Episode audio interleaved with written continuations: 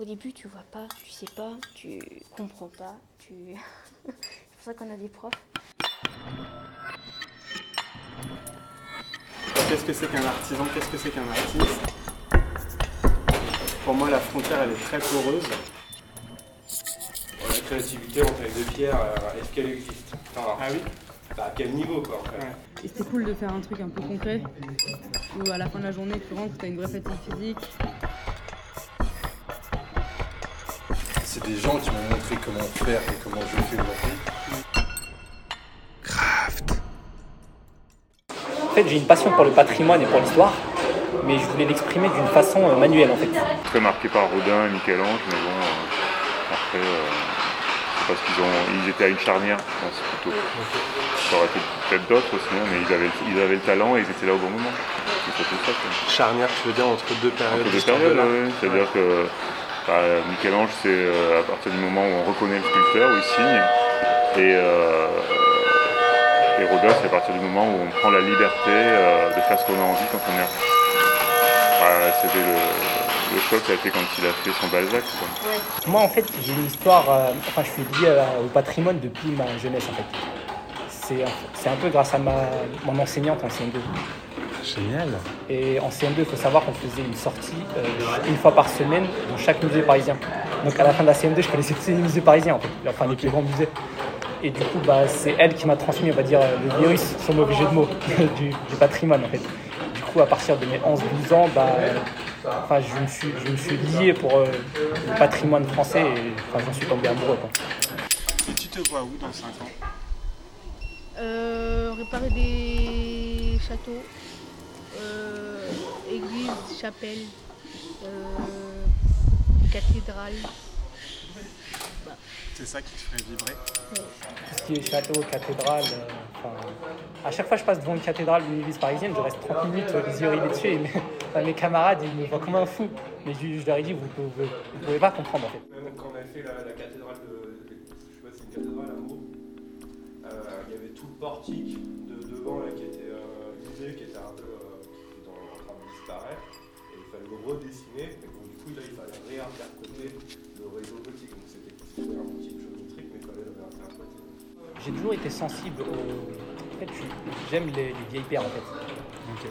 Et les... enfin, j'ai toujours été euh, amoureux des, des édifices anciens, du bâti ancien en fait. Et quand je vois un bâtiment ancien, euh, en fait, je trouve. Il y a des gens, ils me prennent pour des imbéciles. hein. Enfin, certains. Ceux qui comprennent, ils me prennent au sérieux. Mais je trouve que la pierre d'un bâti ancien, elle a une histoire à raconter.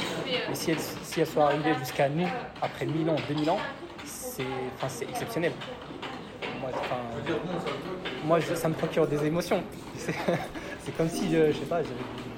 Ouais, ça me, ça me procure des émotions. moi. Même dans l'ancien, hein, parce que quand tu te mets à la place de quelqu'un qui a fait Ouais. quelque chose, et la chose n'existe plus. Pour ah bah, réimaginer, c'est tu vrai. euh, mets dans- tu, te mets dans, tu te mets dans sa peau. Tu peux pas être dans sa Ouais, peau. ouais, ouais, si, c'est vrai. mais tu fais comme si tu étais le sculpteur du 16e et puis tu fais un truc 16e. Ouais, ouais. Bon, ça ressemble jamais à un truc du 16e, mais. Enfin, un Oui, petit oui, peu, oui, mais après, il y a un T'essayes côté, quoi. euh, Du coup, tu t'éclates. ouais. Par exemple, pour Notre-Dame, euh, là, on est, on, peut, on est en train de faire des, des sculptures. Et euh, bah, en fait, je trouve ça super de. Comme Notre-Dame, elle a brûlé, je trouve ça super de la rénover avec. euh, enfin, de nos mains, quoi. Et dire que notre pierre, elle va être sur Notre-Dame. Donc toi, ta pierre, elle va être sur Notre-Dame. Je sais pas encore, Ok, mais euh, j'espère un jour. trop bien.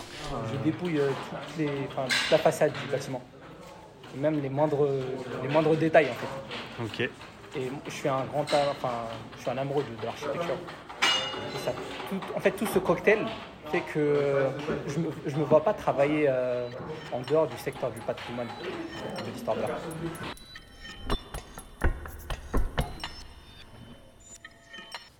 J'ai l'impression que comme c'était en train de s'éteindre, toute personne qui s'intéressait de près ou de loin au métier, si je pouvais lui, euh, faire se dire euh, à un moment dans sa tête, ah ça a l'air quand même cool ce qu'il fait, j'avais quand même euh, réussi à transmettre un peu de mon message et un peu de ce que je vis au quotidien. quoi. C'est quand même être la classe du terre de pierre, ouais, directement.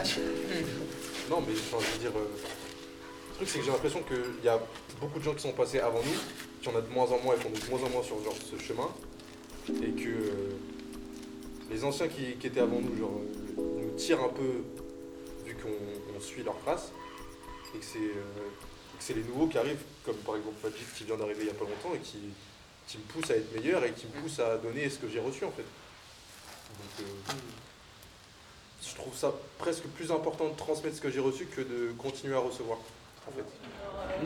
Euh, contrairement aux idées reçues, la pierre a beaucoup de choses à raconter pour les gens avertis, je trouve. Si on est sensible, si on est quelqu'un d'averti, euh, je pense qu'on on peut faire parler une pierre.